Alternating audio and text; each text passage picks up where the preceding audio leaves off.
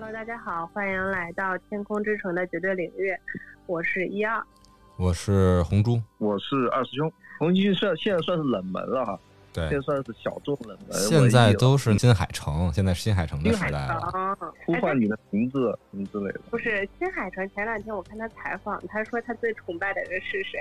宫崎骏呗。我最喜欢的《新世纪福音战士》里面的安野秀明，当时也是给宫崎骏，都算不上给宫崎骏，是给吉卜力 做助手的，做画师的。看来只有押井守敢做自己了哈，其他的都相当于是匍匐在宫崎骏的那个脚下了。对，哦，那那不好意思，就是可能我也年纪到了。这个这个少年版的一二第一次承认说那个上了年纪，就是我在我的印象里面，宫崎骏就是从小陪伴到大，而且是一直非常治愈的一位。就是我不能说说算这个精神导师，但是他确实是精神疗愈师，对我来说。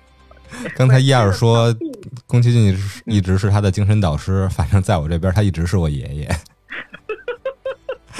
我我觉得哪一年的？我查一下。我来告诉你，他应该是四一年的。反正从小时候看，我就觉得是爷爷辈儿的。爷爷。对。四一年的是爷爷，是爷爷辈儿，对我们来说都是爷爷辈儿。没错。肯定是爷爷，还好我们二十年一辈儿。啊，初中，然后高中，就是在那个阶段，就是当时就是无忧无虑读书嘛，没有什么特别。不开心的事情就是，我就觉得美好看，然后童话故事这种造梦感。但是随着就是自己一步一步长成长之后，就中间反复的去观看他的这个《天空之城》的时候，你就会觉得说真的是疗愈系的，就是陪伴你走过很多呃道路的一部片子。所以我给这部片子最后打分打一个呃九分。哇！你要打破电台的。天平了，好高啊！哎，有有有有有天平，有有你们不都打过九分吗？我告诉你啊，你要给《天空之城》打分啊，你不要给宫崎骏爷爷或者给吉普力工作室打分啊。九分是给《天空之城》的分数吗？对啊，对啊，对啊，对啊，我指的是就是天上的分数的，不是。对对对，我就那那我现在收不回来了呀，那收不回来了，收不回来，收不回来了，收不回来了，收不回来了。我前面你来，你来，你来，你来，这么多，我给打了个九分，对吧？收不回来了啊，就这么收回一个最高分。对，我想的也是，那个主理人把最高分收回来。这次的求求军的时候，太狠了。二师兄呢？二师兄打多少分？我我先来哈，嗯。我可能就打个七点五分吧，不能再高了。再去掉一个最低分，我就打个七点五分。哎呦，和和事佬又来了，来吧，红叔你打分吧，不给点理由是吧？我给一个七点六分吧。你我去，哎呀，做人真的是。现在都讲究做人的艺术哈，我真的受不了。为什么刚才提示一个？是不是出于是给《天空之城》的分数？因为咱们拉片百部嘛，聊了这么多电影，做了这么多节目，每次打分也是针对单纯的一部电影来打分，不会把对。导演呀，对演员呀，对作者呀，对工作室的感情太多的带入到其中，所以大家一定要凝聚在《天空之城》这部电影本身。所以看来我们每个人打分有高有低，那之后我们聊的时候也尽可能摆出我们打分的原因和态度。另外，我也特别理解啊，这个分数会打得特别高，肯定是有一些情怀在，或者对自己的一些影响在的。嗯，有一些主观的分数。那么我们打了一轮，这次分数差别很大，我们可以加一个环节。聊一聊大家心目中《天空之城》在宫崎骏和吉卜力工作室的这些作品里面的排的一个位置。我想看看在咱们电台，嗯，大家的心中，《天空之城》究竟能否进到宫崎骏作品中的前三？我是持保持态度的。谁先来这次？那个最高分先来啊！意思最高分先来啊！来来来，优等生先来吧。嗯，来吧，优等生先来。优等生。就是宫崎骏的这个作品里面，其实我我最喜欢的是《天空之城》，这个就是无无可厚非，是因为我我我先说，就是其中有还有一个原因是我本来就喜欢天空，就是我单纯从这个名字我就爱了，我不知道它的日文的原版是什么，但是翻译成中文的这个名字“飞行梦想天空”，还有就是与自然的结合。还有对于这种非常纯真的一些东西的那种本真的去追寻的这些东西，就是我很爱的。所以就是这是《天空之城》，就肯定是在宫崎骏里面我排第一。然后第二、第三呢？第二、第二、第三，第二的话，我有一点纠结的是。嗯，龙猫和千与千寻，就是其实说白了都是很经典的作品，我没有跑出啊特别远。我知道肯定红猪肯定不是这么打分的，你看它的名字就知道。你甭你别管我，你甭管我。你打九分的人，你跟我这种及格比什么？自己顾自己，自己顾自己。所以我我其实我第二是可以给到就千与千寻的，嗯。第三呢？然后第三，第三给龙猫。啊，二师兄，我都有点没看过这第一个。我呃，我就很本能的打吧，就是很很本能的打。他不可能没看过，他最熟的一个是《教父》，一个是《龙猫》。我第一，我应该会打给龙猫。嗯啊，可以。我第一应该是打给龙猫。呃，第二应该是《千与千寻》。嗯，可以。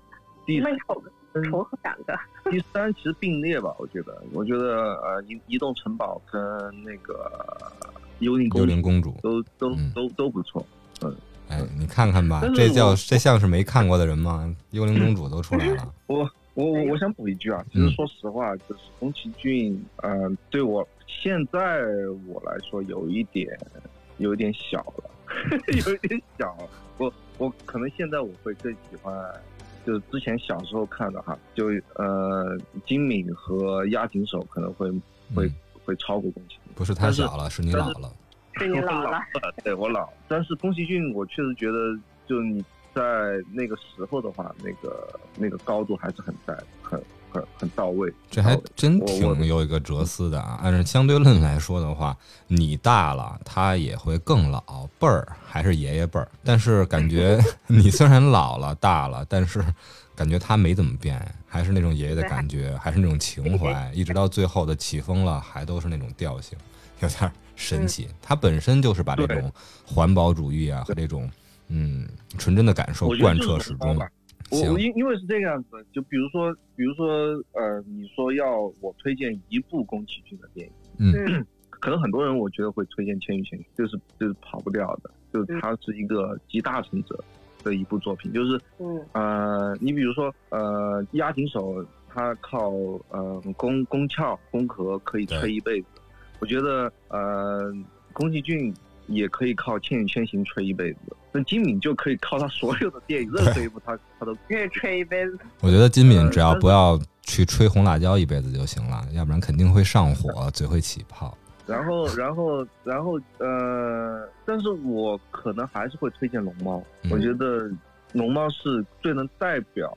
你像，呃，龙猫里面飞行的内容也跟我们真正宫崎骏喜欢那个飞行，等会儿我们肯定。聊天空之城会聊到很多关于飞行的东西，但是但是龙猫里面飞的内容又跟宫崎骏喜欢那种飞行又差差差的一差的一点。但是我觉得就我个人来说，我如果推荐宫崎骏只看一部的话，我还是会推荐龙猫。这我就不爱听了，打半天分儿，连红猪都没进前三，然后要跟我这聊飞行是吧？飞行家在这儿，你跟我聊飞行。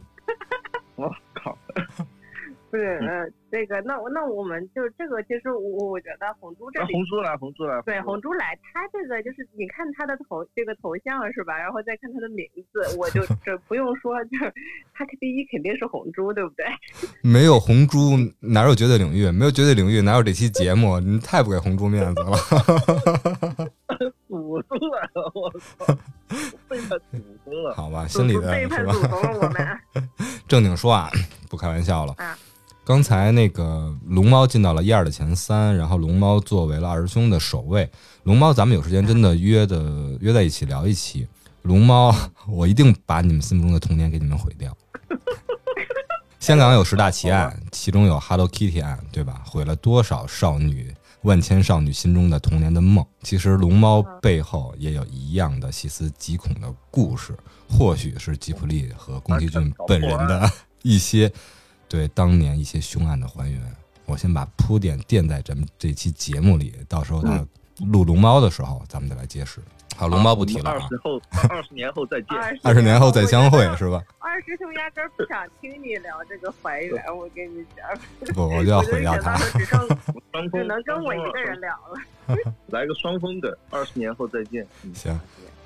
我这个可能打分的话，我会比较客观。然后如果聊个人心中排名的话，那没办法，肯定是主观的，因为会牵扯到比较，会牵扯到对自己的一些影响，对吧？凭着我们两位主播对我的了解，毋庸置疑，心目中的 Top One 宫崎骏吉卜力的话，就是红的豚飞天，A.K.A 飞天红猪侠。红猪本猪，那个天空才是天空，那个海风还是海风。再见了，亚大利亚海上空自由的风。不聊这个了，有机会 咱们再聊。然后第二，你们想不到，刚才二师兄其实点了六到七部宫崎骏老师的作品了，但都没有点到。这个可能是吉卜力工作室的一部作品，小时候对我影响特别大。我现在找不到这部片子的名字，它也不是宫崎骏的动画电影，但它是吉卜力的一个动画片，名字我现在想不起来，但对我的童年影响非常大。它讲述的是一个呃，把福尔摩斯作为一个原型，然后福尔摩斯是动画片里面一只狗，然后华生是另外一只狗，然后两个人去还原这个。嗯，侦探集里面的案子，小时候对我影响非常大。吉卜力工作室，哎呦，这个我还真没看过。嗯嗯，哎，还咱们肯定有听友懂，也记得大家一定要帮我们留言，然后红猪会感谢你，对吧？可能为你去奉献原声，为你录制声音特辑，求这部电影、这部动画片的名字。嗯，狗版的福尔摩斯，我暂时就可以这么称呼他。这在心目中排第二，然后第三的话，嗯。龙猫啊，千与千寻啊，第三就是其他所有啊，其他我觉得都差不多，都有一种意义在。然后格外出挑的话，那肯定是千与千寻了。然后龙猫的话，是因为我说的那种反向加成也格外出挑。其他的像刚才二中提到的哈尔啊，嗯嗯。幽灵公主啊，还有像偷东西或者借东西的小人儿爱丽丝 D，还有像嗯嗯其他的目前想不起来的一些作品。啊，魔女机在变，感觉其实都差不多，嗯，很很童真，然后感觉很像，可能但是这些对我现在的影响比较少一些了，所以没有排进前二吧。但是我也冒昧的说一句，嗯，千与千寻可能是个人的理解力不够，确实感觉比较嗯更多元化，更。容容易让大家去深解读，所以《千与千寻》我持一个保留态度吧。那第三我排给《千与千寻》。嗯嗯嗯，哎，那你还蛮可爱的，就是排了一个自己并不是可以很好对解读，但是大家可以这个那什么的一部。嗯嗯，心怀敬畏吧，对这部。心怀敬畏，心怀敬畏。嗯，那这次《天空之城》都没有进我们前三啊。但是有一个特别突出的，有一个打九十分的，让他带着咱们来。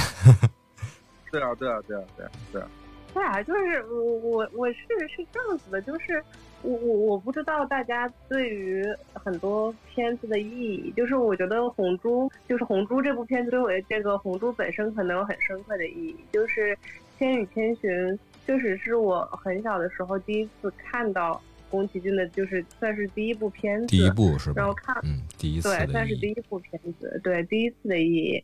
我确我确实觉得这种。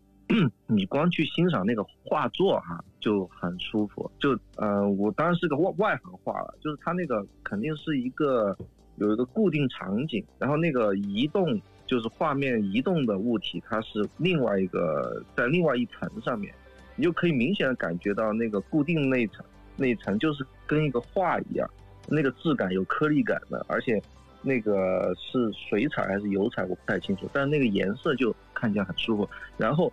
它那个在另外一层那个动动起来，不管是人物还是飞行器，还是说是什么，它动起来的那个感受，就感觉有点，甚至有点皮影戏那种感觉，就看起来还是有觉得动画电影有它独特的魅力了。因为你刚刚说那个颗粒感和皮影戏这个这种感觉，其实。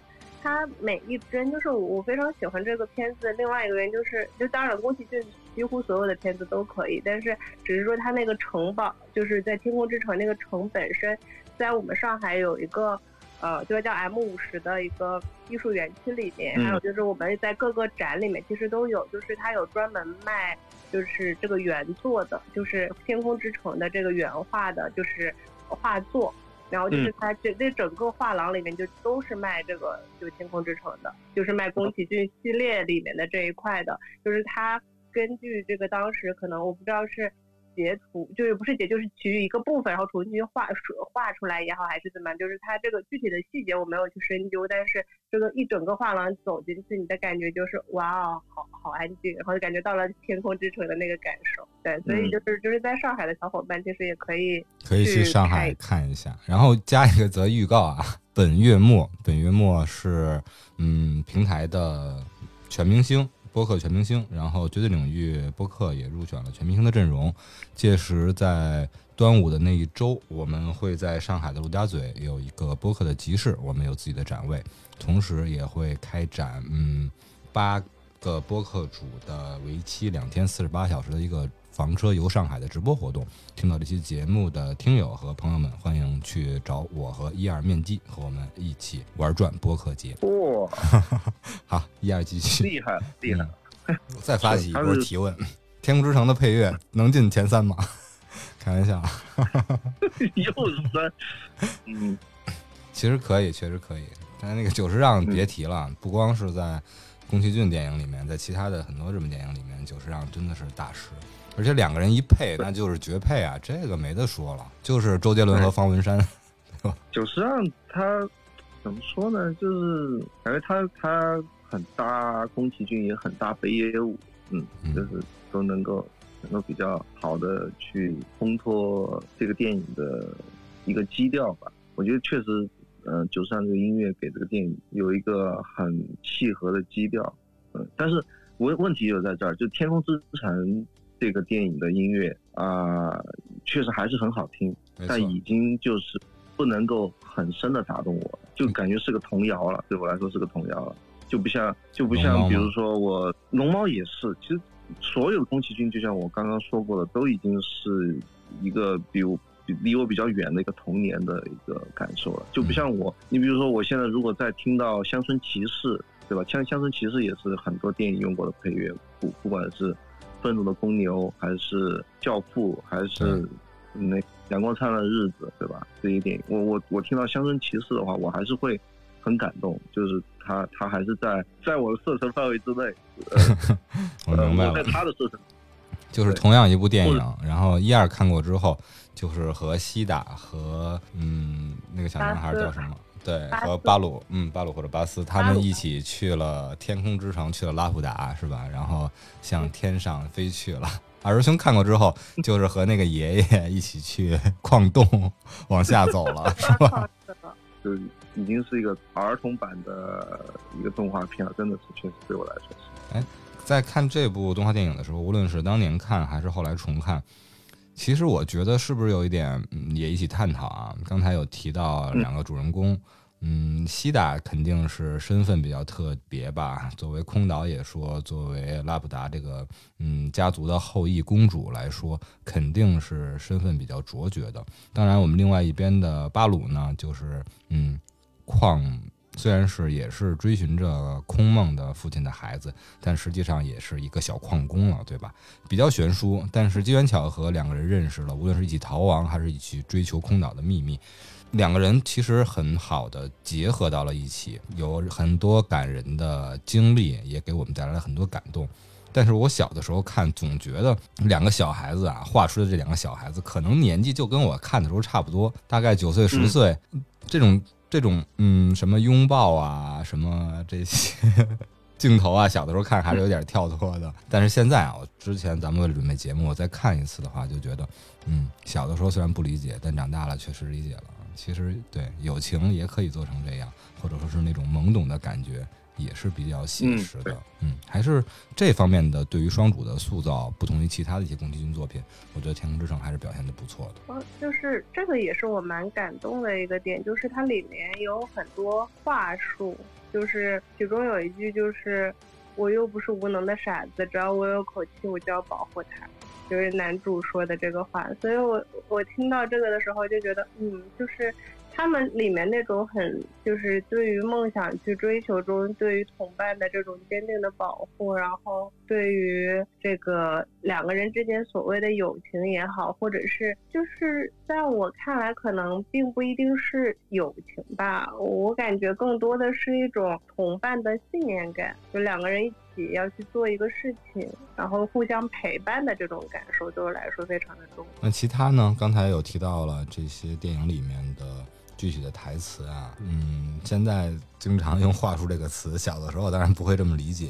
然后另外呢，电影里面本身带给女生也好，或者是小时候的我们也好，感动其实有很多的。我们一二为这部片子打出了九分的高分，有没有让你当时看哭的一些点，或者现在仍然感动你的一些泪点？嗯，我是看到那个就守护的那个机器人，然后他最终呃。叫陨陨落也好，或者是在那个的，就是过程里面那一段，其实还是就是非常感动的，就也是就那段台词是说我是谁，我在干嘛，我不知道我在干嘛，我只知道就是守护他，然后我为什么要守护他，我不知道，地上地上我命我也要守护他。其实，嗯，关于这部电影的意义，就是在这段里面有很多的一些阐述，大家有很多的思考。有人去尝试着总结，认为宫崎骏有。环保三部曲，并且把《天空之城》作为了 环保三部曲之首，这个我觉得就是最近的一个环境下去贴的标签吧。绿高哈，我我的理解就是，就就里面绿色出现的比较高，对是吧？占比比较高。我觉得当时看的时候还是还是忍不住笑出了声音的。其实虽然是我能理解他们的总结的原因啊，当然是刚才一二个也提到了这个机器人。无论是出于承诺守土有责啊，守护空岛，还是说它本身的职责，其实它就是一个园丁机器人嘛，来去守护这一方绿色，保护这一方的嗯生态文明。怎么说这个词儿这么别扭？然后另外它有一个加深，就是在结尾的时候发现，嗯，整个天空之城的能量核心就是巨大的天空石，那个密室已经被植被的或者说树根。而贯彻整体的一个室内了，会感觉到嗯，生态文明无处不在。我说不下去了。行行行行，我就够够够，我就是这个样子啊。我觉得就是确实，宫崎骏对于自然这一点的喜爱是毋庸置疑的，这肯定的。就他很喜欢描绘那种大自然的感，他就是这么一个人。对对，这个。这个是挺好的，就就而且我觉得这个呃，在他的，我觉得他所有的这些创作嘛，都是面向儿童的。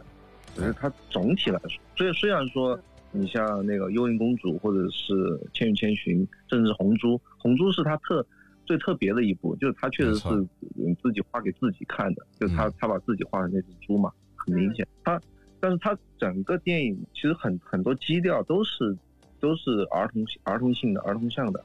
就他把他把这种自然的喜喜爱画在画在他的动画电影里面，确实是特别好的一个。所以，我我我确实也推荐，就是小孩子去看宫宫崎骏的电影。就你你无论在里面看到什么，你看到那些大自然，看到那种蜗牛，看到那种小溪，看到那种树，看到那种绿色的那个感受，确实会对小朋友是一个很很舒服的一种感受。呃。我我其实想说的就是，他这部电影里面对那个树的，就其实感觉最后那个天空之城就是就是一个天空之树，这个就是一棵大树，然后所有的建筑都围绕着那个大树，所以我觉得这个感受，我突然想到那个就是阿城的树王，就是那个三王里面的那个树王，那个感受也是一样，就是你最后。就是树对人的那个那种那种那种感震撼吧，我甚至可以说是震撼那种感觉，确实是从小到大都都会有有不同的感受。我现在也特别喜欢看大树，就一棵树长得很大哈。其实我不知道北京，北京有北京的树其实挺多的，我我这一点倒是挺挺羡慕北京的。就北京吃的确实不咋地，但是树比较多。瑞斯拜树先生。对，北京很多很多大树。我现在我觉得城市里面很很糟糕的一点其实就是树比较少，而且树都是那种很很畸形的，就是很柔柔弱的树。现在树都是喜欢拿一个钢架，对吧？要么就是都是工厂流水线出来的。现在的树，对，还有给树打点滴这种，这种其实都都都都是这种。但是偶尔看到一棵大的树，你会觉得很舒服，就就内心从从内心感觉到很很舒服的那种感觉。就是这个树树在在宫崎骏里面电影里面的那个表现，我还是确实是印象很深。这个提炼的特别漂亮，没有阿普的那个天空之城拉普达，如果。它最后是因为已经解体了嘛？如果没有这棵贯穿整个空岛的树的话，它的岩石、它的建筑都已经散落飞落到了地下。而最后正是这个树的联系，让整个空岛才能真正的再次起飞，成为新的天空之城或者天空之树。这个角度特别好。各城市其实都有自己树的代表，无论是像南京的梧桐啊，然后武汉的樱花呀等等。其实如果你们来北京的话，包括咱们听友来北京的话，我一定会带你们去。看到我心目中最壮观的那棵北京的大树，并不是北京的嗯北海公园啊，或者说是呃后后边那个故宫后边，当时这个崇祯皇帝 自缢的这个外婆子树，并不是它。其实，在我老家，在我小的时候，嗯，有一个。现在已经是嗯国家的某一个部委的一个嗯会议中心了吧，算是。但是那棵树一直留到了现在。小的时候那棵树就在，然后在嗯潮白河的沿岸，在那儿，你想我多大了？那棵树对吧？肯定小的时候在我心目中就是一棵大树。它现在依然很茂密。无论是我回去还是和家人一起回去的时候，我经常分一个每个季节都会去看一看那棵树，特别。我可以把照片到时候给你们分享一下。在秋天的时候，我会想起张雨生那首《嗯，我是一棵来秋天的树》。在冬天会有其他的想法，在春天、夏天，每年都会带你新的感悟。那棵树太完美了，在我心中足以可以匹配。如果是有一个比喻的话，在我心目中，这个树难得的一个状态，就是在《我的野蛮女友》那部电影里，小的时候带我感动很大。它里面那棵树有印象吗？就像那棵树，但很遗憾的是，那部电影里边最后树被砍掉了。但它最茂盛的时候那个样子，就是和我现实中我的守护树状态是一样的。录制之后，我把照片分享给你们。我我突然间你说这个树陪你成长，我就记得我之前去那个呃贵州的时候，之前我我有聊过，说他们那里的人在出生的时候会有自己的生命树。然后就是这个树会陪着他一直成长、成长、成长，然后到他十呃十五岁的时候，他会先种一片树，种一片树之后，呃，就是你在十十五岁的时候，就意味着你成年了。成年之后再选出一棵最茁壮的树，选出这棵茁壮的树之后，就这是你的，就是这辈子跟着你的这一棵树，到你去世的时候，会把这棵树作为你的棺材板，然后。再葬在这片土地里面，所以你刚刚说完之后，这棵树，我的人生实现了闭环，是吧？对对，实实现了完美的闭环。这个因为树一般会比人活的时间长啊，就树树一一百一百年两两百年可能就就能能活下来，人就只有八十年九十年的阳寿。这感觉是陪葬我。我突然理解了当年的校训：十年树木，百年树人。原来百年树人是人百年之后，树为这个人做棺材板的意思。对啊，做了棺材板，人就变成树的养料了嘛，对吧？对。就我我我觉得红树这个特别特别好，就是我我特别喜欢树的一点就是树，你你没办法呃怎么说呢，让它长得很快，让它比如说。像一个城市的发展，你可能这个城市发展个啊三十年，或或者是甚至只有二十年，特别中国速度这种，很快一块荒地马上全部是高楼高楼林立那种钢筋水泥之城，可能十年不到就已经全部建建起来。但一棵树可能十年它就只能长两米，但它会一直长。但一棵百年的树你不可能让它二十年出现的，一棵一百年的树那个样子。它就是需要一百年的时间，没错，才能成那个样子。它一年也少不了，一分钟也少不了。就这个感觉，可能树树给人的那种坚定的那种感觉，它是那个感觉，是很多其他的东西代替不了的。所以我觉得树的魅力很多也来自于而且那个心理学上说，就是你在心情不好的时候，或者是需要能量的时候，你去找一棵大树，然后抱抱它，跟它说说话，你会得到呃治愈。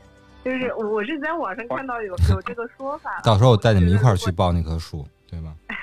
对？那个树一个人抱得过来，还是要十个人抱得过来？一个人抱不过来，嗯，十个人有点太太夸张了，没有那么传奇啊那棵树。但是在我平常能见到的和感受上，太棒了，一家三口抱的正好。哎，不错不错，你 你们你们你可以每年领着那个二师兄吗？还是老王吗？去拍合照，一年一一年一照一张，一年照一张。嗯，好吧，希望这棵树到时候也能成为咱们电台绝对领域的一个见证啊，作为一个吉祥物也好，作为一个背景图也好。上次和二师兄聊到，嗯，宇宙探索编辑部里面提到那个大石头的合影。如果到时候有一天咱们齐聚在北京的时候的话，哎，有一个看来取景地已经莫名中选好了。其实这棵树在综艺作品中出现过，当年有期跑男就是在我提我提到的这个呃会议中心去录制的，它里面的设置环境还是不错的。然后这棵树反复出现过，当然它我。这这个摄影啊，或者他这个团队没有领略到这个树的独特的意义，没有交给他一个定格啊，或者一个展现，只作为这些明星啊、红星的一个一棵身后普通的树。哎，不聊这棵树了吧？不过我觉得现在聊到这儿，从天空之城到生命之树，确实也聊出了我们自己独特的对于这部电影本身的理解，特别是这部电影。在我们的主播一二心目中，无论是在宫崎骏的范围内，还是在他心目中的动画电影的范围内，都是一个独特的存在了。所以今天我们的节目对于我们整个电台制来说，也是有特别的意义，属于某一位主播心中的某一个独特的位置。嗯，对，对，没错。对，就心情不好就看一看，心情好也可以看一看，就是看着就会让你开心的一部片子，对我来说。而且你发现了吗？今天咱们完全不像其他拉片百部的那些其他的电影，根本没有去付出剧情。看来大家心目中默认是不是听友们都看过《天空之城》了？我觉得没有看的就去电影院可以看一下。嗯，就是虽然虽然我们一开始说都就我跟红珠都没有进前三，就但对于一儿来说是他最推荐的一部电影。但我觉得宫崎骏的电影。花钱去电影院去看一场是绝对不会浪费时间的。这个，因为他所有的电影都是怎么说呢？都是他的他的精心之作吧？没错，确实是每部电影的。魅力都在于它的独特之处。怎么体现它的独特之处呢？就是在不同人的心目中有不同的位置。虽然这部《天空之城》在宫崎骏作品里里面没进到我跟二生的前三，但它确确实实就是一二心目中的第一。这个就折射出电影本身的一个多元性的魅力，也折射出我们每一个人不同的观点、不同视角的一个独特的魅力。每个人都有自己的独特和审美，才会构成整体的一个嗯大而且和而不同的美。我。之所以啊，在找这个平衡，对吧？balance 侠，因为我会预想到，当某一天咱们聊到《飞天红猪侠》《红猪》这部宫崎骏电影的时候，我觉得连你们俩心目中的前五可能都进不去。我我觉得可，就像红猪说的，这个确实是当彼时彼刻你看的哪一部宫崎骏电影对你的影响最深，他就可能就就在就在你留下最深，所以我觉得这个特别好。就可能我我第一部看的应该也是也是龙猫，所以我就把龙猫排成第一了。有可能，蛮有意思，蛮有意思。红猪第一部看的是什么呀？我小的时候看的这个是，我是怎么第一部看的是什么呢？是根据我那套盗版盘的顺序。最开始咱们小的时候啊，我们小的时候啊，那个一二正青春，然后我们小的时候开始看是都买那种 CD 呃 VCD 的碟，对吧？DVD 都是单单片的。然后后来电脑普及了之后，有了那些合集，刘德华合集啊，周润发合集啊，同时还有宫崎骏合集，包装其实很精美，然后也有一些单片的介绍。然后里面的第一部，我现在回想起来还真的不是《红猪》，红猪排的比较靠后，我不知道是他按照按照一些口碑顺序来排怎么样。第一第一部也是龙猫，嗯嗯，可能还是红猪稍微成人像一点吧，到现在仍然对我有一些独特的意义。对，红猪算是他最成人像的，成人像对最成人像的。二师兄刚才比较了《树王》这本书和《天空之城》，然后红猪对于我来一个比较文学的话，我觉得应该是就对应王小波的那本《一只特立特立独行的猪》吧。嗯嗯猪啊。完了，我比较不出来，无可比较。小王子啊，小王子里的玫瑰是吧？天上掉下个小公主，天上掉下个小王子，因为它是一直一直在的一个东西。嗯嗯嗯，行。然后我想起了，对九分没事儿，我心脏承受得了。当年咱们三朵金花聊影聊影视剧的时候，还给嗯《独行月球》打出了九点六分呢。当时我都没有跟过去，没事儿。我就我感觉要一直的找补这个事情。没事，每个主播的观点和大家录的开心最重要。其实我们能够把电台坚持到现在，也快马上两年了。